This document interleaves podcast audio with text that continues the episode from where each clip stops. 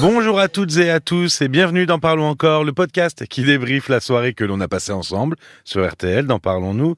Et si vous n'étiez pas là, il suffit d'écouter l'intégrale du 3 mai. Je m'appelle Paul Delair et face à moi, Caroline Dublanche. Bonsoir Caroline. Bonsoir Paul. Euh, pour cet épisode, euh, je vais pas partir d'un témoignage en particulier. On a constaté qu'il était question durant euh, presque toute l'émission euh, des peurs, de nos Oui. peurs. Alors, je parle pas des phobies, hein, mais de la peur plus abstraite, celles euh, qui sont pas ciblées sur un objet, comme euh, la peur de l'abandon, la peur de manquer, enfin toutes ces peurs euh, que l'on a, que l'on vit au quotidien. Alors, la définition de la peur, c'est lorsqu'on a conscience d'un danger et on a l'impression que chez certaines personnes, la peur n'existe pas, qu'elles ont jamais peur. Est-ce qu'il y a vraiment des personnes qui n'ont pas peur? Non, la, la- la- la peur, euh, tout le monde a peur. Tout le monde a peur. Mais tout le monde a peur. Euh, parce que, en fait, c'est. euh, Enfin. J'allais dire, ça fait partie de la condition humaine, mais pas seulement, parce que les animaux aussi. Il y a, il y a quelque chose de l'ordre de l'instinct de survie, et, et- et la peur peut même nous sauver la vie. Euh, une antilope, quand elle est face à un lion, bah oui, elle a peur. Sa peur la fait détaler. Si nous, euh, on est un soir dans une rue sombre euh, et, et qu'on entend des pas euh, derrière nous se rapprocher, on va avoir tendance à accélérer le pas, À être plus à vigilant. être plus vigilant. Enfin, donc, euh, euh, la peur est aussi quelque chose euh, qui peut être euh, absolument euh, nécessaire. Oui, c'est instinctif, ça se contrôle pas finalement. Exactement, il y a quelque chose de très archaïque. Et d'ailleurs, affronter des situations dangereuses euh, sans tenir compte du danger, ça relèverait pas du courage, mais de l'irresponsabilité. Donc déjà partir du, du fait que les personnes qui vous disent qu'elles n'ont jamais peur, il ne faut pas les croire, bien évidemment. Parce que déjà, si on remonte dans, je parlais des peurs les plus archaïques, Mhm.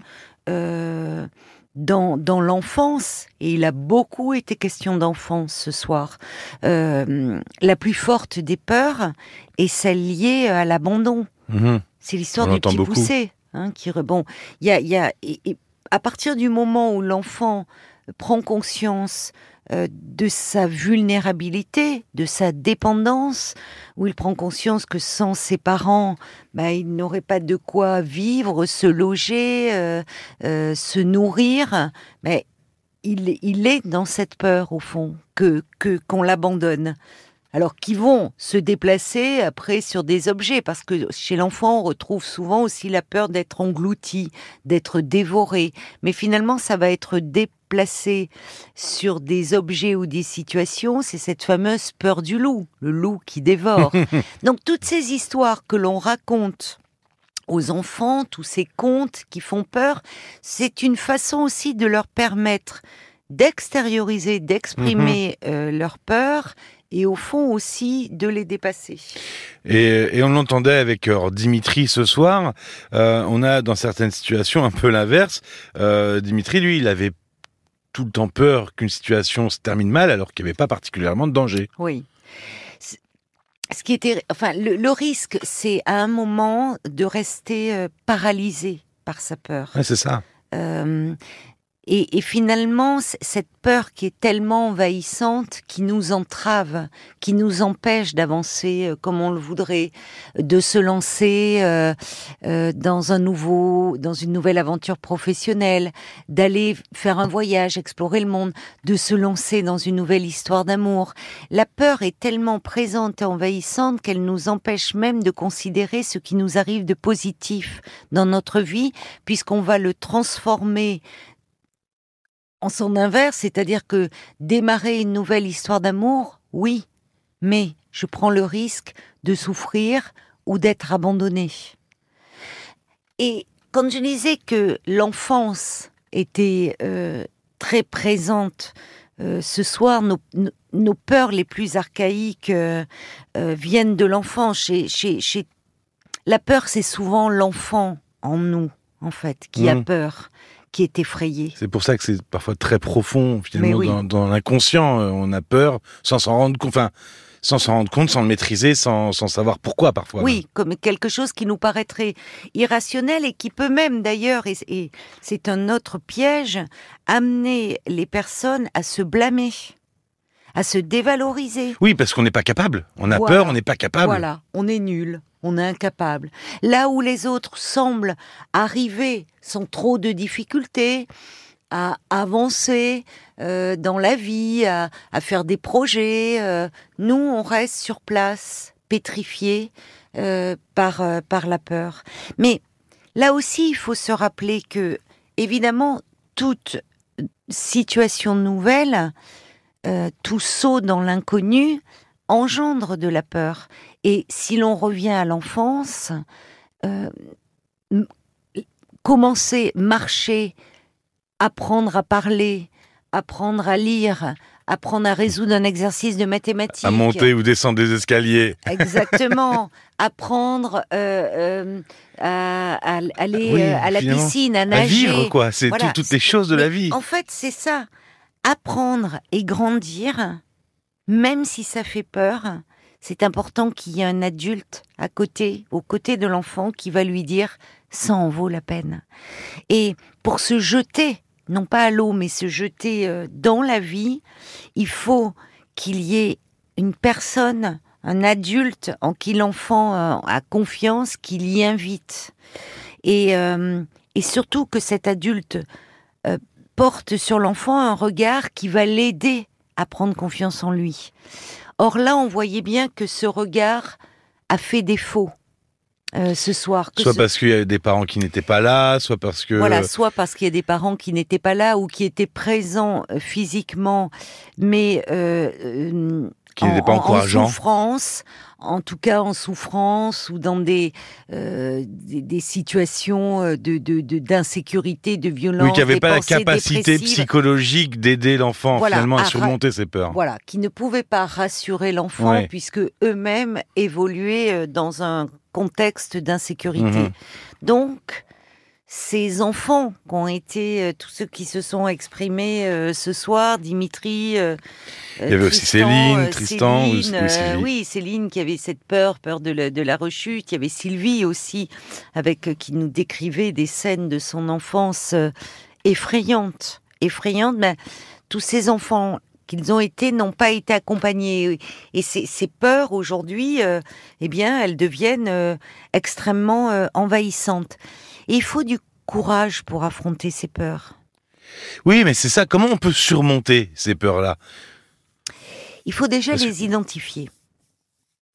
Ce qui est pas, ce qui, est- ce qui, ce qui paraît évident, mais en fait, souvent la peur, on a tendance à l'enfouir pour la bonne raison qu'on s'en veut d'avoir peur, on se blâme. Oui, essayer de la fuir déjà. Donc dire que dire que l'on a, on, on peut être dans l'évitement, tout à Mhm. fait.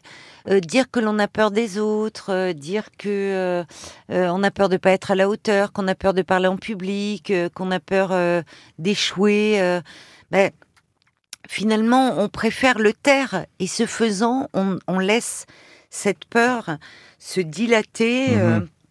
Nous envahir. Donc déjà, pouvoir euh, dire sans peur qu'on a peur. Oui, j'ai peur. Voilà. Ouais. J'ai voilà pouvoir mettre des mots, identifier, euh, identifier la peur.